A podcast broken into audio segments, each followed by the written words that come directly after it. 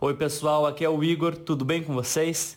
Estamos no ar com a quarta temporada do Projecast.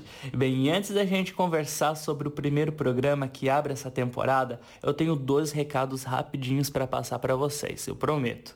O primeiro deles é que os nossos programas, além de estarem disponíveis no blog, o endomarketing.tv, eles também podem ser ouvidos agora pelo Spotify. E o segundo recado é que os podcasts dessa temporada serão semanais. Legal, né? São mais programas, são mais conversas e mais oportunidades que a gente vai ter para trocar figurinhas e compartilhar experiências. Eu espero que vocês gostem dessa temporada que está por vir. Mas vamos falar de coisa boa, vamos falar do programa que abre essa temporada. Eu estive lá no Concar 2019 e conversei com duas figuras, gente, queridíssimas e inspiradoras. O primeiro programa do Projecast vai trazer um bate-papo falando sobre representatividade, inclusão e diversidade com Maite Schneider e Rodrigo Santini. Então solta logo a vinheta e vamos conferir como foi essa conversa. Esse programa é uma produção do endomarketing.tv. Está no ar o Projecast. Até que ponto você se sente representado no lugar onde trabalha? Bem, a era da tecnologia deu e ainda dá voz para aqueles que até anos atrás não tinham representatividade. E falar de inclusão é muito importante. Hoje trazemos para nossa roda de conversa o tema representatividade LGBT+, nas empresas, com Maite Schneider e Rodrigo Santini. Bem-vindos. Eba, um prazer estar aqui hoje, né, Rô? Agora vai, né? Agora vai! Obrigado, obrigado pelo convite. Obrigada. Bem, antes da gente começar essa prosa, eu quero apresentar para os nossos ouvintes quem são os nossos convidados. Bem, Maite é militante dos direitos humanos e fundadora do Transgrupo Marcela Prado e associada da Associação Brasileira de Transgêneros. Em 2013, ela também entrou como cofundadora no projeto Transempregos, que ajuda na inserção de pessoas trans no mercado de trabalho. Já o Rodrigo, ele é membro do Greenpeace Brasil e responsável pela missão social na Ben Jerry Brasil, uma das primeiras marcas ativistas no mundo. Bem, gente, eu queria começar o nosso bate-papo. Representatividade hoje é um tema muito em alta. É discutido nas escolas, durante é, o, almoço com a família e também nas empresas. E que bom que está sendo discutido isso. Mas ainda existem muitos tabus em volta desse tema. Eu queria começar esse bate-papo com vocês, dando para a gente um panorama do que é uma representatividade LGBT+, nas empresas e dizer e mostrar para as pessoas que não é só um post nas redes sociais ou alguma coisa assim, e que vai muito além disso, né? É, para mim, representatividade tem a ver muito com a identidade que nós somos, né? É, o que, que é uma representatividade? Representatividade é justamente você ter um conhecimento de quem você é e a partir do, desse reconhecimento de quem você é, de que maneira você quer ser vista, entende? Essa projeção dessa tua identidade, que é como os outros te percebem, seja a sociedade, seja corporativa. O que a gente batalha, eu acho que em termos de representatividade dessa, dessa, dessa situação, é que as pessoas, muitas vezes, por conta de vergonha, por conta de tabus, por conta de preconceitos, por conta conta de lados às vezes religiosos e por pior dos preconceitos, que na minha opinião é o preconceito que a pessoa tem com ela mesma, acaba maquiando para, para agradar outras pessoas, acaba deixando de ser a única coisa que a gente pode ser, que é quem a gente é, simplesmente para estar tá inserido, para estar tá, tá representando expectativas que são de um grupo, que são de um outro coletivo. Esse é um caminho fadado ao fracasso, né? Eu sempre digo que existem vários caminhos para a gente ser feliz na vida e, e não tem um caminho certo. Só que tem um jeito certo de começar, que quem a gente é, através dessa representatividade de quem nós somos.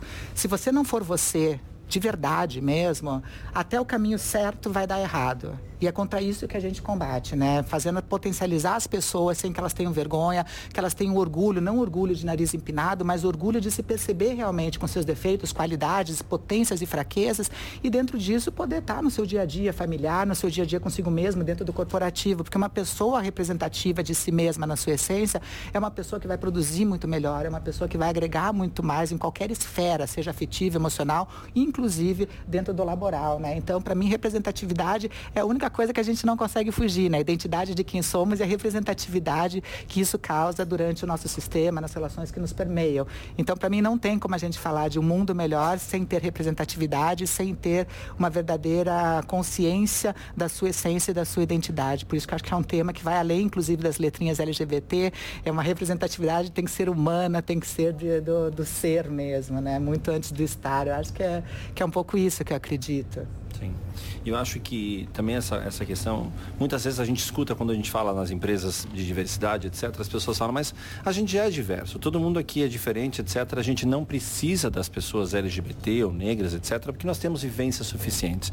Entender que a representatividade vai trazer histórias únicas, porque só quem viveu as histórias, né, de ser uma pessoa LGBT, de ser uma pessoa negra, de ser uma pessoa periférica, ou de qualquer outra representatividade, só essa pessoa vai poder trazer a sua história e fazer uma construção diferente diferente, com uma outra lógica, com um novo olhar sobre as questões. Então, além de ser uma questão humana, ou seja, nós temos que ter nas empresas aqui, pessoas que representam uma sociedade como um todo, é, existe um lado que é essa representatividade real, ou seja, que as pessoas coloquem a sua vida real né, nesse, nesse trabalho, nessa, nessa função, faz com que existam novos olhares nesse espaço e todo mundo ganha com isso. A pessoa porque pode ser ela mesma, a empresa porque aprende um novo olhar nessa história e a sociedade porque consegue inserir pessoas diferentes nesse processo, sendo mais justa para todos. Então, acho que representatividade tem uma questão que é a vida real das pessoas. Só quem viveu uma situação para saber o que é e de fato representar aquela situação. O outro apenas imagina, pode ser empático, mas ele nunca vai ter aquele olhar, aquela perspectiva de vida vivida pelo outro que tem uma, uma experiência real, né? Uhum. E Rodrigo, você é responsável pela agenda aí da, da agenda ativista da Ben Jerry aqui no Brasil. Queria que você comentasse um pouquinho para a gente como que é o trabalho da empresa aqui no Brasil e que ações que vocês vêm trabalhando para desenvolver essa, essa pauta da representatividade LGBT+, aqui no Brasil principalmente. Acho que o primeiro ponto que tem que ser dito é o que, que é uma empresa ativista. Uma empresa ativista é aquela que de fato não está olhando para os consumidores, pensando o que, que as pessoas que compram meu produto vão querer ouvir. A gente não olha para os consumidores nesse momento. O que a gente olha é quais são as situações que hoje deveriam ser combatidas. É claro que existe uma fila de situações no Brasil, etc. Quando a gente trabalha a causa LGBT no Brasil, a gente está trabalhando uma série de discussões. Discutir a questão LGBT significa falar sobre gênero, significa falar sobre raça, significa falar sobre periferia e não periferia, ou seja, quando eu trago esse tema, eu também trago outros vários temas para a mesa. Então, quando eu olho para o ativismo, primeiro que eu penso em impacto social. O que, que eu estou mudando de fato na sociedade ao fazer alguma ação? Uma campanha de comunicação que vai falar sobre o tema é óbvio que é extremamente importante, mas o que, que ela deixa de legado pós-campanha? Né? Quais são os tipos de resultado que eu quero ter? Eu não estou medindo as métricas que eu, que eu olho na campanha, não são do tipo quantos consumidores vieram consumir o meu produto, é o que, que de fato mudou na sociedade depois que eu fiz essa ação. Né? Então, a plataforma de advocacy que a gente fez ano passado, que foi uma plataforma que a gente queria mais representantes LGBT no legislativo, exatamente por isso. Se eu quero mudar uma sociedade, eu tenho que pensar em políticas públicas. Então, eu tenho que ter pessoas do lado das políticas públicas no legislativo que entendam o que significam as necessidades dessa população. Essa é um primeiro passo, uma mudança, por exemplo. E a gente, em parceria com uma série de organizações sociais, conseguiu trazer 1,4% da população do legislativo ano passado que fossem LGBTs. Então, assim, é, antes de tudo, acho que as empresas ativistas elas devem pensar no impacto social ou no impacto ambiental causado, independente do que os consumidores querem ou não ouvir, porque esses interesses podem mudar de acordo com uma série de questões. Uma sociedade tem as suas necessidades independente do consumo. Show de bola. E Maite, eu queria que você contasse pra gente é, e compartilhasse um pouquinho da sua história, que, que te levou a ser cofundadora da Transempregos. Bom, é um processo que tem a ver com a história, né? Então foi um processo, quando você tem um processo de excludência, né? Que você fica à margem da sociedade por conta de uma característica tua, que na minha época, né? Tô com 48 anos, não tinha nenhum nome isso, né? Então não tinha nenhum nome de falar de transexualidade, falar de transexualismo como era na época. Então você saber que uma, uma característica tua vai te eximir de vários processos, né? Seja dentro do corporativo, seja dentro muitas vezes da família, que pessoas trans estão fora. Então quer dizer, esse processo, já da escola, que também deveria abraçar a segunda família, acaba não sabendo lidar com as diferenças de maneira pedagógica, enfim, né, que prefere tirar as pessoas que são diferentes do que falar sobre diversidade dentro das escolas.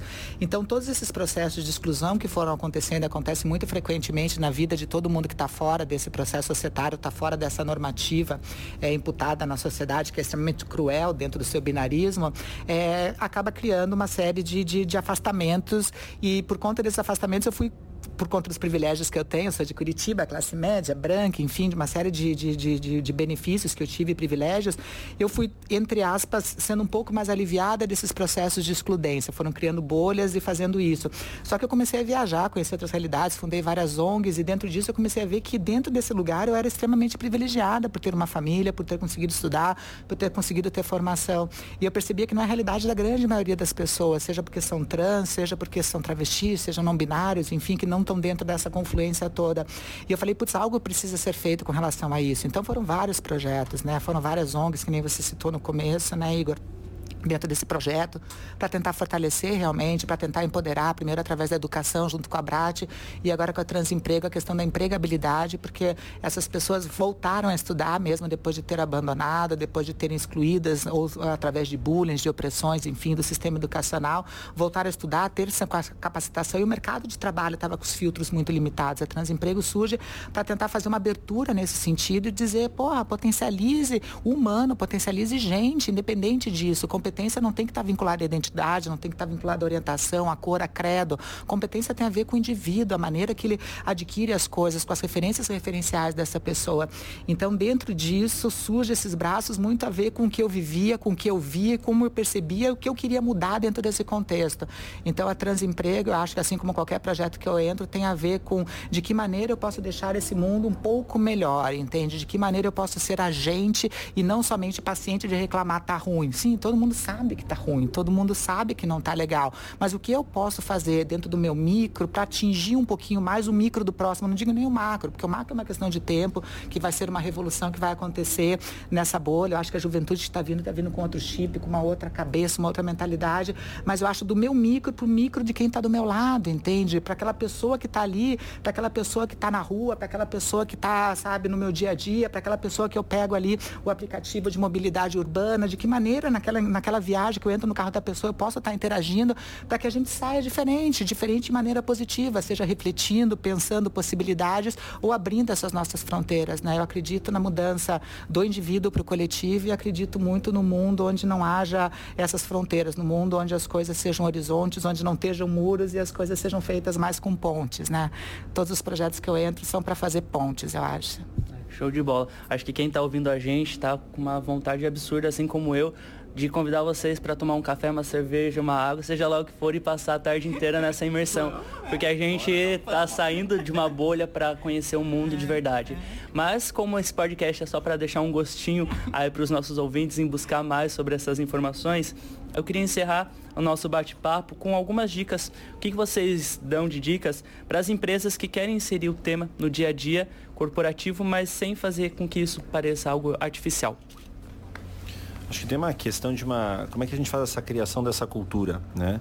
Então acho que tem um ponto aqui nessa história que é basicamente assim, tem que ser, tem que ser de verdade, né? Como é que a gente cria uma situação em que a gente tem uma cultura de uma empresa que de fato é inclusiva?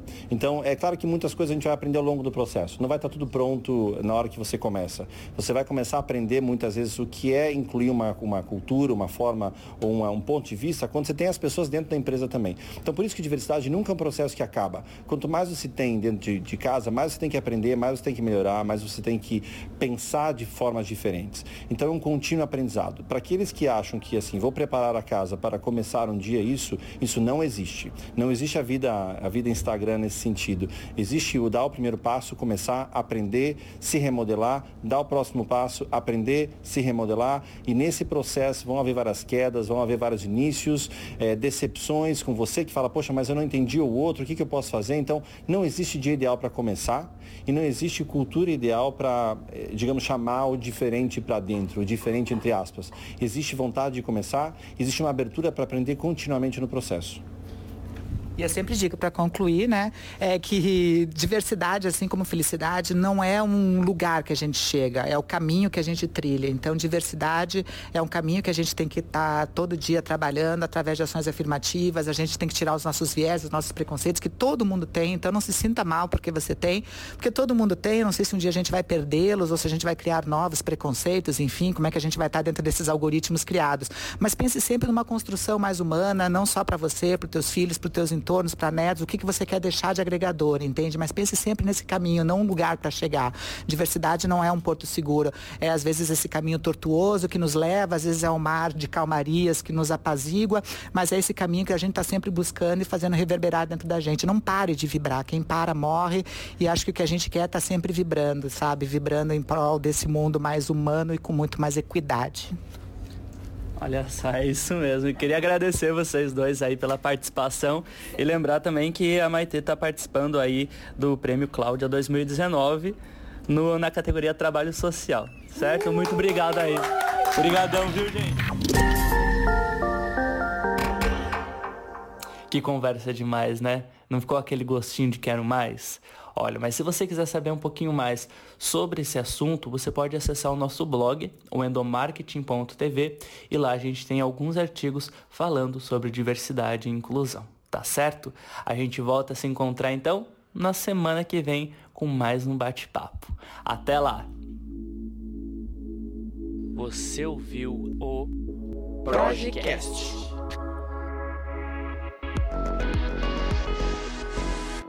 Produção e edição Igor Lima.